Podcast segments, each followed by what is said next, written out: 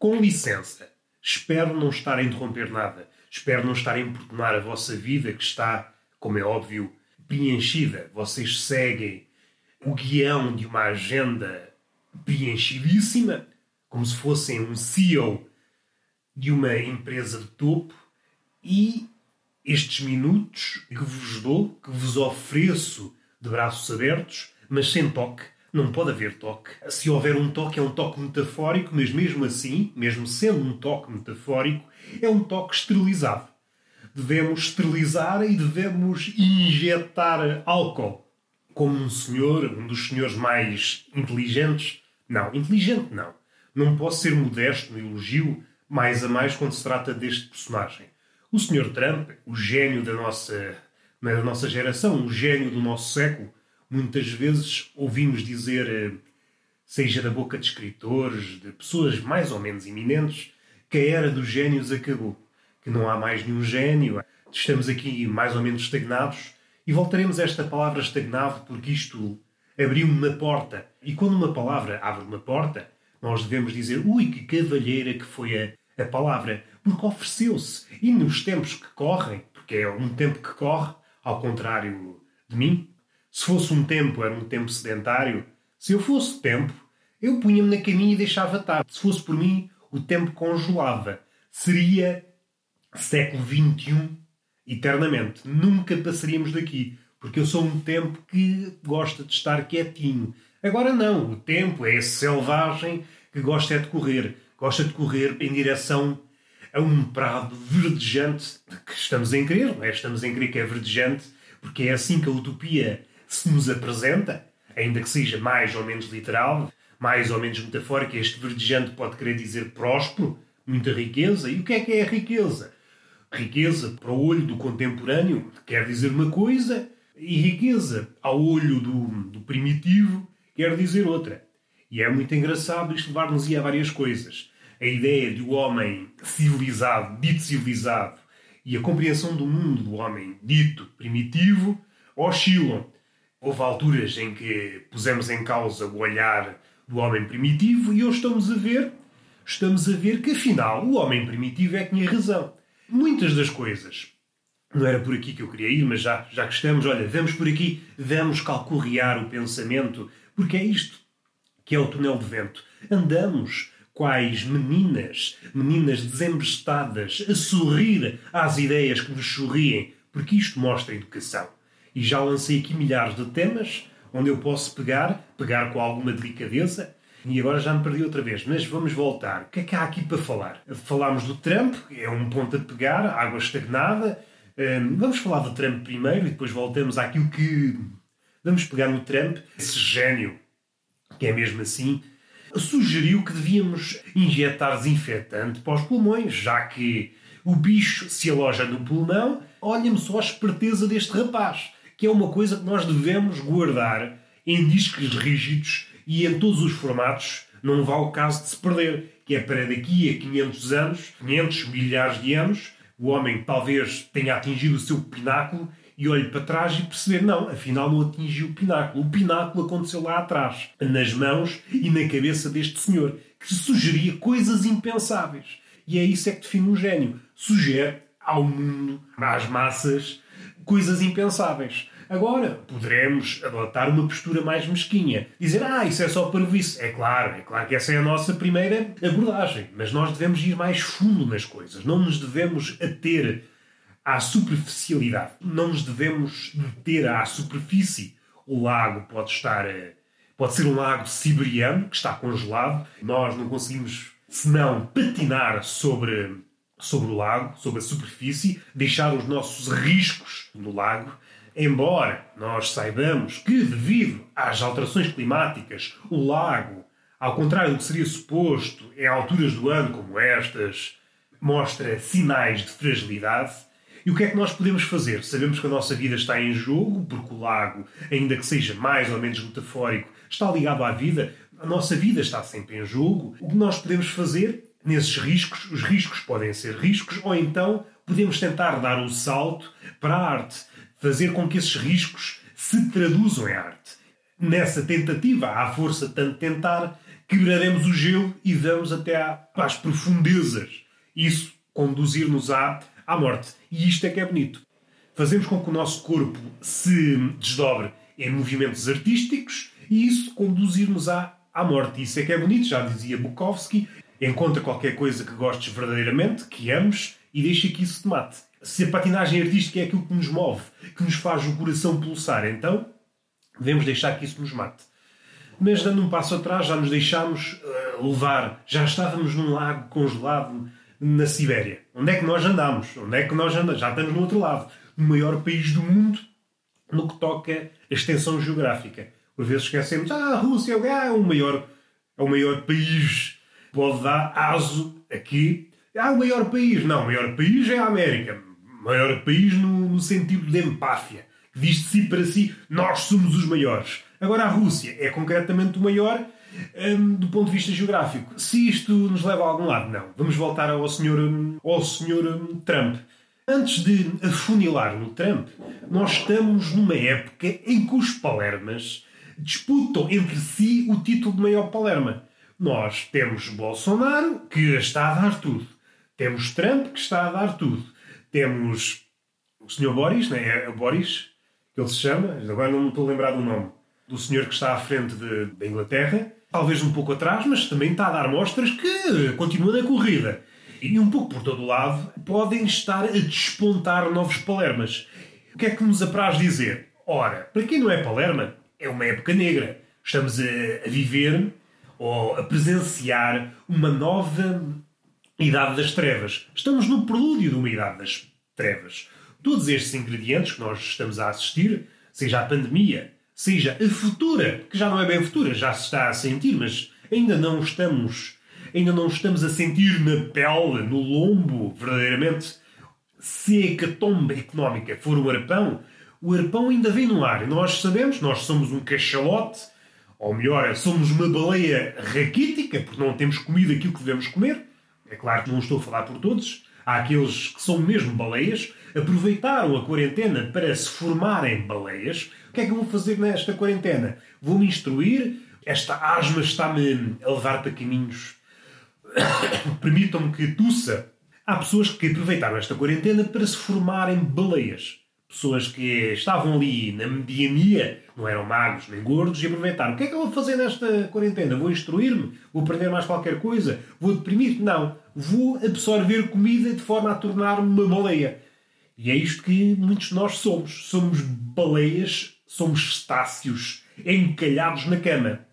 Se entrasse pela nossa porta um biólogo marinho e entrasse no nosso quarto, abria a porta do quarto, olha, uma baleia encalhada. E o que surpreende? Para já, uma baleia encalhada numa cama é uma imagem idílica.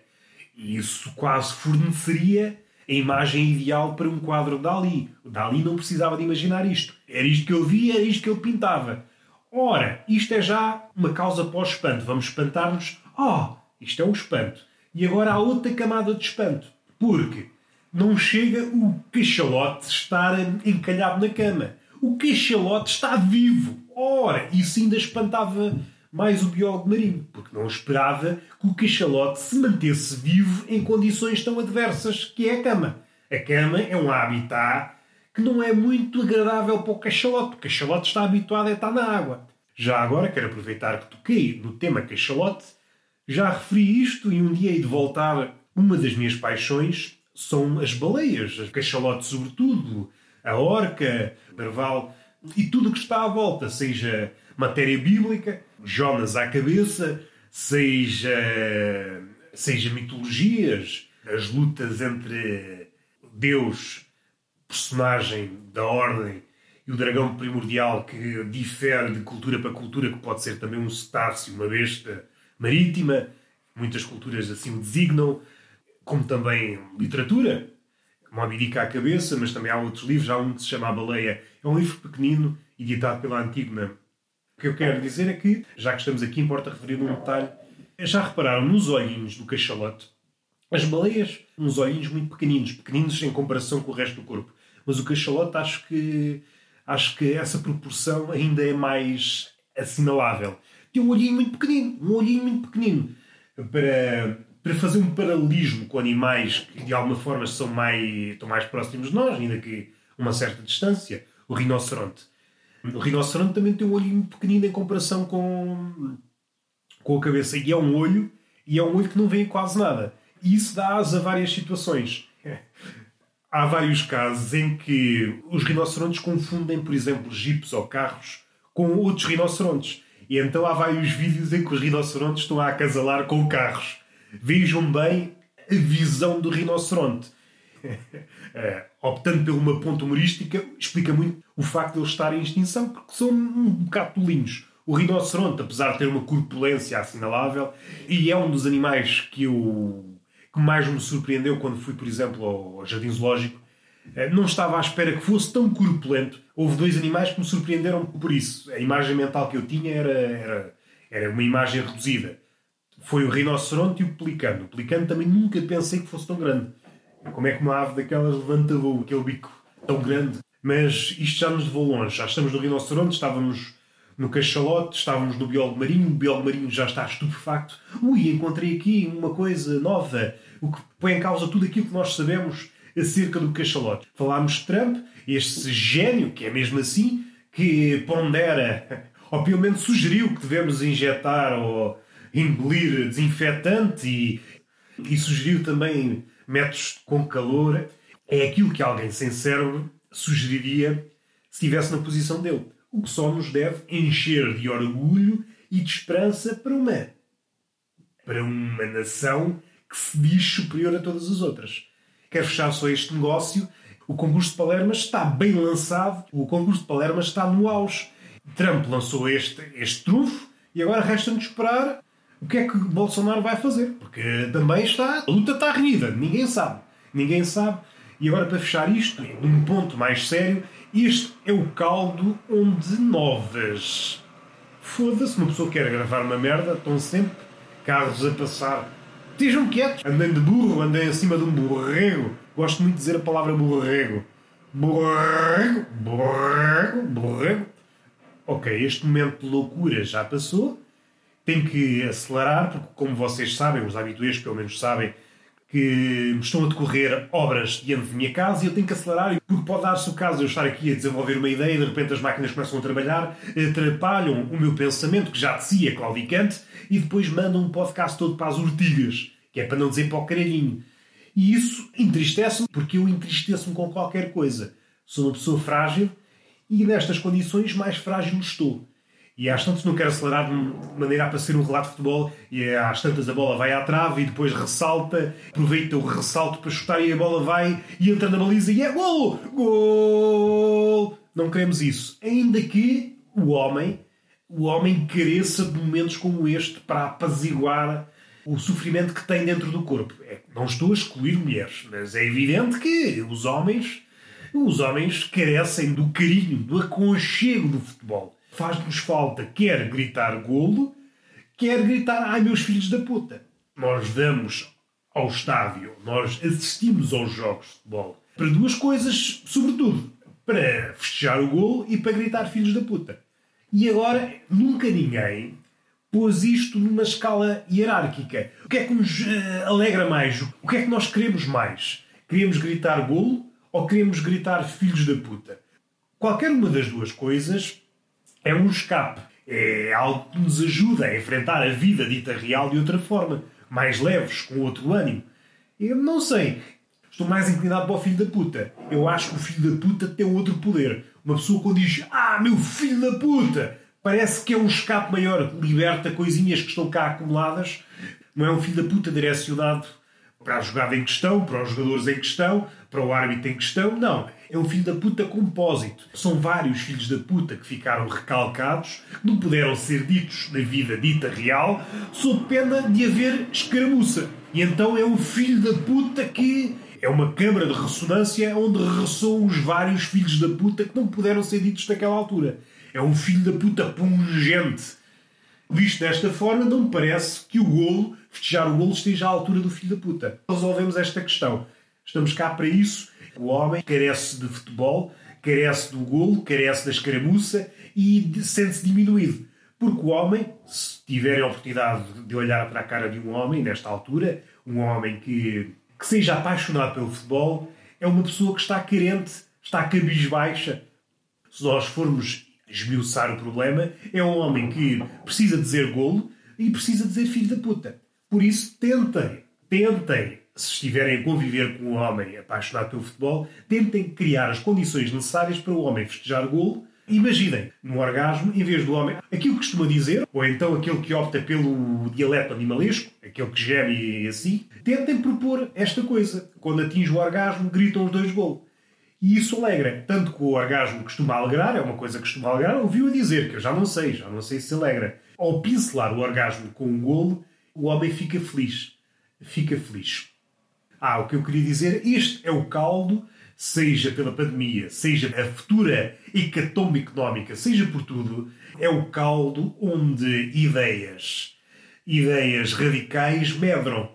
Aquilo que ontem era impossível, agora neste caldo que está a ser gerado por tudo aquilo que nós estamos a assistir, quer queiramos, quer não, nós estamos a levar com, com a pandemia no lombo, os seus efeitos que se vão tornar visíveis nos próximos meses e anos, ideias que eram marginais vão vir à tona porque vão oferecer, oferecer hum, escapatórias utópicas. Isto é cíclico. Se olharmos para a história, podemos ver que esta vai ser a altura ideal para, para palermas, e o palerma é uma palavra, é uma palavra escassa que não designa na plenitude aquilo que vai acontecer, do, do género de, de Hitler ou, ou, coisas do género, têm o terreno ideal para plantar essas ideias de merda fechar uma ideia anterior que há pouco lancei e perdeu-se. O contraste entre o olhar contemporâneo do mundo e o olhar primitivo do mundo, aquilo que os ativistas do meio ambiente estão a dizer é exatamente aquilo que os primitivos diziam acerca do mundo. Nós temos que ter uma relação mais próxima com a Terra, quase uma relação de subserviência com a Terra. Isso depois pode ser visto por um olhar mais metafórico, mais poético, endeusar a Terra, ou de um ponto de vista mais prático. E se envenenarmos a Terra, a Terra não nos vai dar nada. Esta leitura já estava bem presente nos primitivos. No século XXI, estamos a perceber que realmente, olha, afinal, aqueles que consideramos, muita gente considerou inferior, não, eles tinham um pensamento acertado. Já há muitos séculos, há muitos milénios. É engraçado como as coisas. É os ciclos, é os ciclos das coisas para percebermos que tudo é quase, é quase tudo arbitrário na vida. O homem rege por coisas arbitrárias. Defende, promove as coisas de tal forma que elas pareçam dogmas e, envolvidos uns séculos, envolvidos uns milénios, percebe-se, não, afinal é, o acertado já estava lá atrás. É engraçado como as merdas são. Voltando à ideia inicial, palavras que abrem portas, que é uma atitude agradável.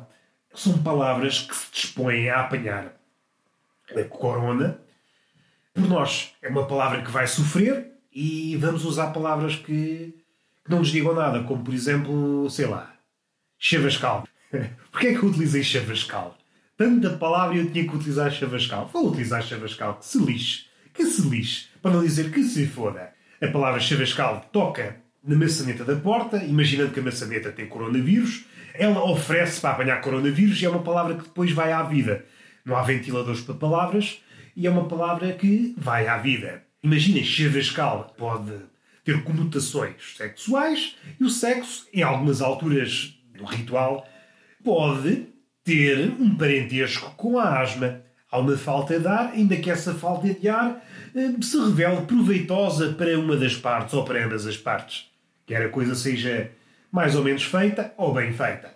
O que é que interessa dizer? O chavascal morre, vai à vida e se a palavra morre, nunca mais poderemos utilizar chavascal. A palavra deu, deu o seu corpo. Parecia uma ideia genial ao início, mas agora revejo e agora apercebo-me que foi só estapafúrdia. Para fechar este podcast, uns poemasitos da minha amiga Ana Marques mandou-me um livrinho bonito de uma editora chamada Nova Mimosa, coleção Crateras. A luz não é muito favorável para ler, por isso espero não me estar a enganar coleção Crateras, isso mesmo, vou ler um poema chamado Feiticeira Inédita. O céu sitiado de estrelas, ao comando de uma lua atada ao mastro, e a feiticeira inédita ouvindo o crepitar do fogo preso, horizonte crescente de um mistério tentacular, promontório lambendo cada perna devagar, subindo, derretendo a pele obstinada, amolecendo ilíacos, dilatando frestas, assolando dentes e língua.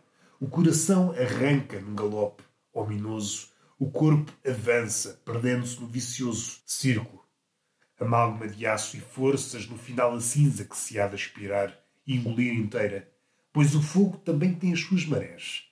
Se chamas, será preciso urgir e atravessar esse mar de ferro.